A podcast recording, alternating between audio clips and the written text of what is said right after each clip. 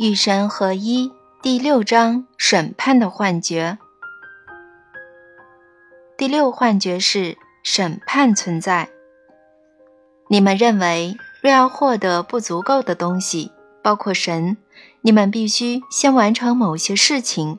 这种观点导致你们不得不回答一些难题：怎样判断一个人是否具备了资格呢？缺乏资格将会引发什么后果呢？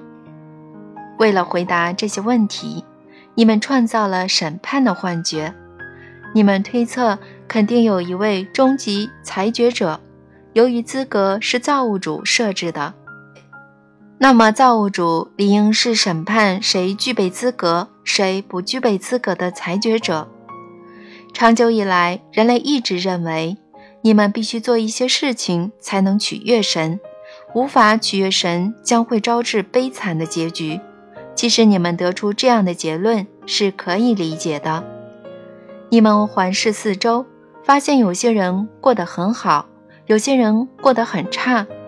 于是原始的头脑问：“为什么呢？”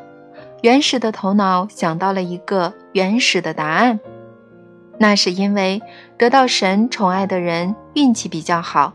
我们必须让神满意，然后神将会做出审判。至于这种观念，你们设计出各类祭品和仪式，用来讨好挑剔易怒的神。在人类历史初级阶段，你们的匮乏感特别强烈，乃至于认为神与神之间也存在着相互竞争的关系。要讨好的神实在是太多了，你们常常弄不清楚究竟要怎么做才能让每个神都高兴。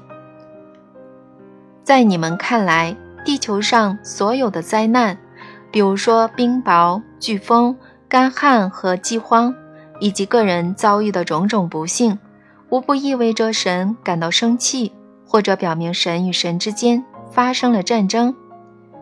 要不然还能怎么解释呢？这些观念是在古代出现的，过去几千年来不断得到改编和提炼。现在大多数人已经不相信有许许多多暴躁易怒的神等着人们去讨好。现在大多数人相信，他们只需要讨好一个暴躁易怒的神。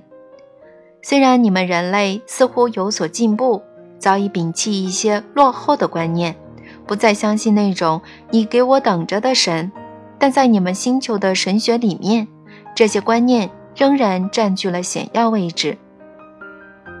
这种认为神睚眦必报的理论，在你们的社会从未失去市场。你们用各种天灾人祸来证明它是有效的，甚至不久以前，艾滋病开始蔓延，许多人，包括一些宗教领袖，仍然宣称这种疾病是神对为非作歹的人类的惩罚。一方面，绝大多数人依旧认为我设定了一个资格。他们必须取得资格，才能在地球和天国获得奖励。他们依旧相信存在着一套审判标准，用来衡量谁取得资格，而谁又没取得。另一方面，有些神学直截了当地声明，没有人能取得资格，哪怕再努力也不行。哪怕他们在生活中表现完美，从不犯错，毫无过失。这种理论宣称。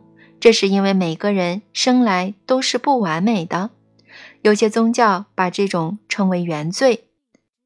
降临人世之前，灵魂便已有了污点。要清除这个污点，人们无论做什么都没用，即便真正的忏悔也不行，只能寄望于神的恩典。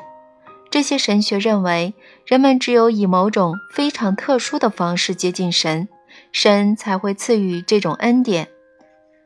这类理论宣称，我是一个非常特别的神，绝对不肯将天堂的欢乐赐给任何不照我说的去做的人。据说我在这方面非常顽固。一个人能否上天堂，真的和他是不是好人毫无关系，和他是否悲悯、慷慨或者善良毫无关系，和他犯错之后多么内疚，做了多少补救措施也毫无关系。实际上，哪怕他们为改善人类生活做出了前所未见的贡献，也不见得能上天堂。如果他们不是通过正确的道路来找我，没有说出正确的话，没有信奉正确的宗教，那么他们便没有资格坐在全能的天父身边。你们凡事要求正确，自以为这就是所谓的正义。由于相信神通过这种方式将他自己隔离于全人类，许多人也以同样的方式将他们自己隔离于其他人。于是人类借鉴了神的做法。既然这么做对我有好处，对你们自然也有好处，给彼此抹上了天生的污点。正如我早已指出的，他们抹黑那些属于错误的性别、肤色或宗教的人。那些属于错误的民族、地区、党派、性取向的人也遭到抹黑。反正一切他们认为有错的群体，都逃不过这样的下场。其实人类这么做是在饰演神的角色。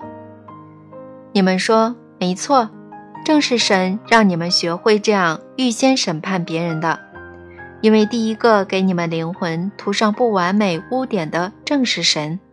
而预先审判你们，不给你们任何机会证明自己的，也正是神。预先审判别人，其实就是对别人怀有先入为主之见。这么做肯定没问题，因为既然神可以这么做，人类为什么不可以呢？而我为什么要宣布你们所有人生而不完美呢？那种神学理论是这样解释的。我这么做是因为最早的人类很糟糕，所以现在我们可以看到，你们又回到了前三个幻觉，用它们来替第四、第五和第六幻觉辩解。事实就是这样，每个幻觉催生下一个幻觉，而每个新的幻觉又证明了前面的幻觉。根据你们的文化故事。亚当和夏娃犯罪以后，便被逐出了天堂，丧失了幸福和长生不老的寿命。你们也自此变成终有一死的凡人。这是因为我施加给他们的刑罚，不仅是短促潦倒的生活，还有终究难逃的一死。第四幻觉，而这些，他们在行差踏错之前是从未经验过的。你们星球上曾有和现有的其他文化故事及神学理论，没有倡导亚当和夏娃的传说，而是杜撰出各种特殊的说法，试图证明资格确实存在。他们大多数认可这一点。在神眼里，人类是不完美的，要达到完美的境界，他们必须先完成某些事情，诸如斋戒、获救、动物之类。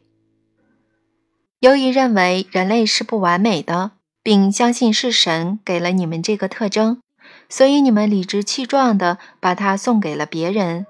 与此同时，你们又希望别人身上具备另一种特征。据说那种特征是我希望从你们身上看到的完美。于是，在生活当中，你们一方面认为人类是不完美的，一方面又要求人类是完美的。首先，你们就是这样对待自己的，这是你们最早犯下的代价，往往是最昂贵的过失。然后，你们还这样对待别人，这是你们的第二个错误。你们是的，无论别人还是自己，永远不可能真正的具备所谓神要求的资格。父母要求不完美的子女完美，子女要求不完美的父母完美。